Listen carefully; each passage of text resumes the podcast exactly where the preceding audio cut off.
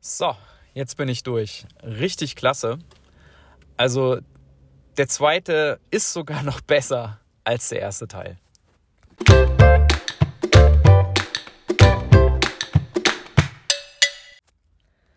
Hallo und herzlich willkommen zu einer neuen Episode vom Börsengelaber.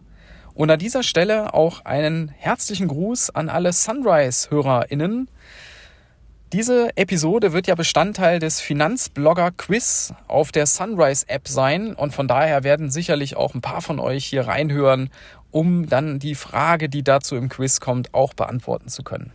Also spitzt die Ohren. Ja, wir gehen direkt äh, ins Thema rein. Ich hatte ja schon vor ein paar Wochen eine Episode gebracht, in der ich darauf hingewiesen habe, dass es eine zweite Staffel gibt zum Wirecard-Podcast der Süddeutschen Zeitung, 1,9 Milliarden Lügen. Die ist im Juni gestartet und es sind vier brandneue Episoden. Und die sind so aufgezogen, dass jede Episode sich eine Kernperson von diesem Prozess hernimmt äh, und, und die dann näher beleuchtet und dieses Thema, was sich dort anschließt, eben aufgreift. Und bevor wir da jetzt gucken, welche Personen sind das und um was ging es da so etwas konkreter, will ich euch sagen, warum ich diese zweite Staffel sogar noch besser finde als die erste. Dadurch, dass sich das Ganze immer an einer Person aufzieht, ist das für mich konzentrierter, mehr auf den Punkt. Man ist näher dran und dadurch ist man auch emotionaler dabei. Und ich finde auch, dass das Team, was das produziert hat, rund um Laura Terberl, die haben das hinbekommen, das wirklich noch emotionaler zu gestalten. Man ist da, man fühlt da noch mehr mit mit diesen Leuten als noch in der ersten Episode, wo es ja mehr um Themenblöcke ging, um Themenkomplexe. Klar, die Personen kamen auch vor, aber es war mehr themenbezogen. Ja, welche Personen sind jetzt dort vertreten? Also es gibt eine Episode zu Dan McCrum. Das ist der Journalist der Financial Times, der eben schon, schon Jahre vor dieser, äh, vor dieser dramatischen Entwicklung 2020 darauf hingewiesen hat, in Artikeln in der Financial Times, dass bei Wirecard irgendetwas nicht stimmen kann. Ja, also die haben damals Wirecard äh, stark belastet. Es gab auch äh, da eine sehr wichtige Quelle, die im Hintergrund war. In der Episode wird auch vorgestellt, wer das ist und äh, wie das damals abgelaufen ist, wie die sich getroffen haben und was das für ein Typ ist, der da als Whistleblower ausgepackt hat bei der Financial Times. Und ähm, das ist wirklich eine, eine ganz äh, spannende Episode, wenn man sich für Investigativjournalismus interessiert. Da kriegt man vieles auch so mit. Und dieser Dan McCrump ist, finde ich, auch ein ganz sympathischer Kerl. Ja, dann muss es natürlich eine Episode geben zu Markus Braun, dem früheren Konzernchef, dem Ex-CEO, der jetzt schon seit fast zwei Jahren in U-Haft sitzt in München. Und ihr müsst euch vorstellen, das war einer der mächtigsten Wirtschaftsbosse in Deutschland und der ist jetzt da in seiner Zelle und hat kaum mehr Kontakt als zu seinem Strafverteidiger. Hin und wieder mal Familie und so, aber das ist sehr restriktiv und der sitzt jetzt dort, feilt an seiner Verteidigungsstrategie und das ist schon ein echter Absturz, ja, wenn man sich das klar macht. Und das wird da auch in der Episode recht gut klar gemacht. Und auch, dass er jetzt eben versucht, da sich so als das Unschuldslamm hinzustellen und alles dem, dem Jan Masalek in die Schuhe zu schieben. Der war der Böse und er war ja nur der Leidtragende.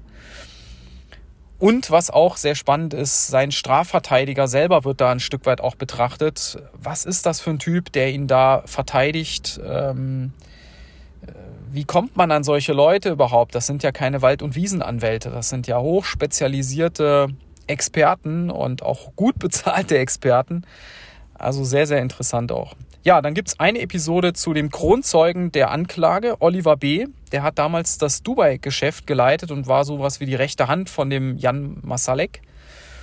Auch ganz interessant, was das für jemand war, was sein Werdegang war, wie er sich dort hochgearbeitet hat. Ähm, auch kleine Anekdoten, dass das so ein, so ein so ein Rennfahrer war. Der hat so eine richtige Rennfahrerausbildung wohl mal gemacht und der hat dann immer die Geschäftskunden da wie mit der Formel 1 da vom Flughafen abgeholt, äh, um da so ein bisschen zu zeigen, was er so alles drauf hat.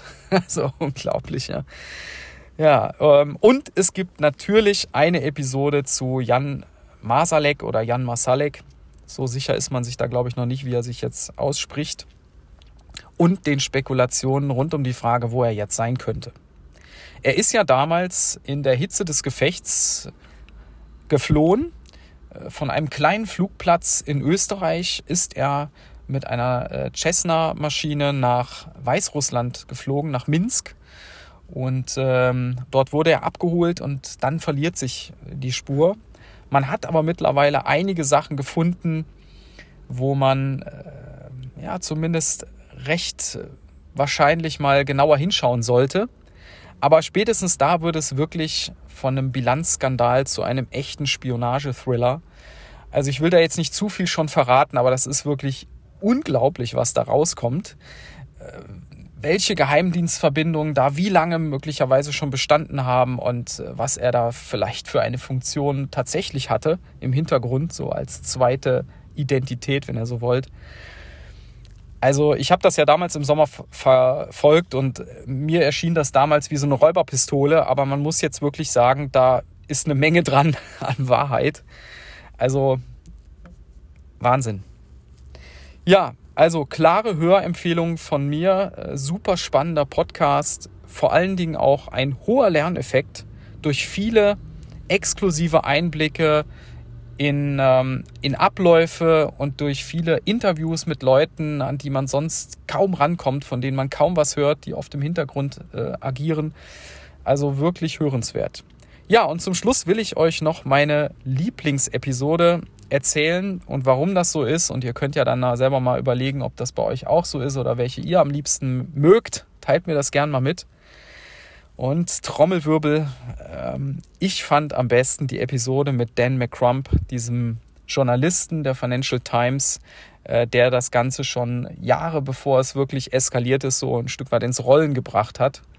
Weil es ist unglaublich gut geschildert und, und rübergebracht, wie er wirklich langwierig an diesen Themen recherchiert, jahrelang akribisch dort Leute trifft, interviewt, die, die Bilanzen ähm, auseinandernimmt und nachrechnet und äh, immer wieder auch von Wirecard dafür kritisiert wurde, dass solche Artikel erscheinen. Die haben das ja immer als Verleumdung abgetan und das würde alles überhaupt nicht stimmen und das wäre Unsinn, was er da erzählt und was die Financial Times da publiziert und trotzdem ist er dran geblieben und es ist auch wirklich krass, wenn man dann hört, wie die diese Artikel vorbereitet haben.